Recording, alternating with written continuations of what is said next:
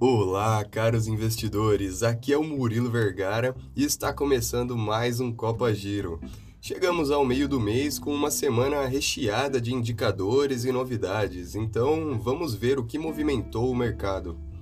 O mercado esperava uma alta de 0,3%, mas o avanço foi de surpreendentes 1,17%. Uma ótima notícia quando lembramos que diversos países pelo mundo se aproximam de uma provável recessão. Ainda em solo brasileiro, debentures e outros papéis de renda fixa somam 31 bilhões de reais em agosto, totalizando 96% das emissões do mercado de capitais. É a maior proporção desde 2018. E a BDR da New Bank deixará de ser listada no Brasil. Só lembrando que é um papel listado na Bolsa de Nova York.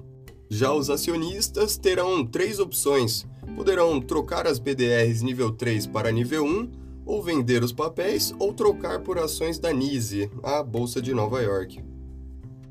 Saindo um pouco do nosso país, a situação não está fácil para nossos vizinhos argentinos. O Banco Central deles aumentou a taxa de juros do país para 75%, tentando com todas as forças conter a inflação que se aproxima de 100% até o fim do ano. Agora, subindo lá para os Estados Unidos, eles tiveram uma semana agitada, marcada por diversos indicadores econômicos durante a semana. Foi divulgado o IPC, o Índice de Preços ao Consumidor, alegando uma inflação de 0,1% em agosto, atingindo 8,3% nos últimos 12 meses, ficando acima do esperado. E esse aumento de risco trouxe o pior pregão da Dow Jones desde junho de 2020, com uma queda próxima a 4%. Também foi divulgado o Índice de Preços ao Produtor, o PPI lá dos Estados Unidos, o qual teve uma queda de 0,1%, ficando dentro das estimativas do mercado. Agora, indo para mais longe ainda, temos surpresa no leste europeu. O mês de setembro está sendo marcado por uma contraofensiva da Ucrânia, que já retomou mais de 5% do território tomado pela Rússia. Além disso, Putin ainda enfrenta um fato inédito em seu governo. Diversos políticos estão pedindo pela sua renúncia do poder. E agora que nós vimos um pouco do cenário global, vamos ver as principais novidades do mercado.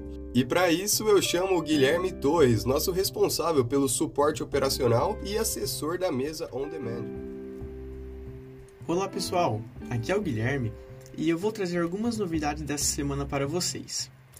O grupo Volkswagen está planejando um IPO da inigualável Porsche e promete ser uma das maiores listagens já ocorridas no mercado europeu, com mais de 10 bilhões de dólares. Hoje, dia 16, ocorre o famoso Triple Witching, na tradução literal, Hora da Bruxaria Tripla, que basicamente é um evento trimestral onde se encontram os vencimentos de três tipos de títulos: opções sobre ações, opções sobre índices de ações e ainda futuros sobre índices de mercado de ações.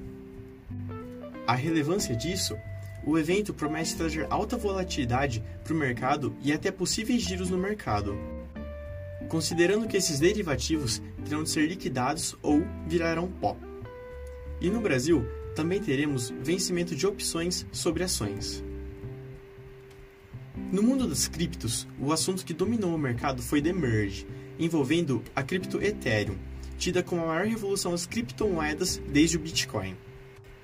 Mas do que isso se trata? A segunda maior criptomoeda do mundo promete reduzir em 99% o consumo de energia para a mineração do token.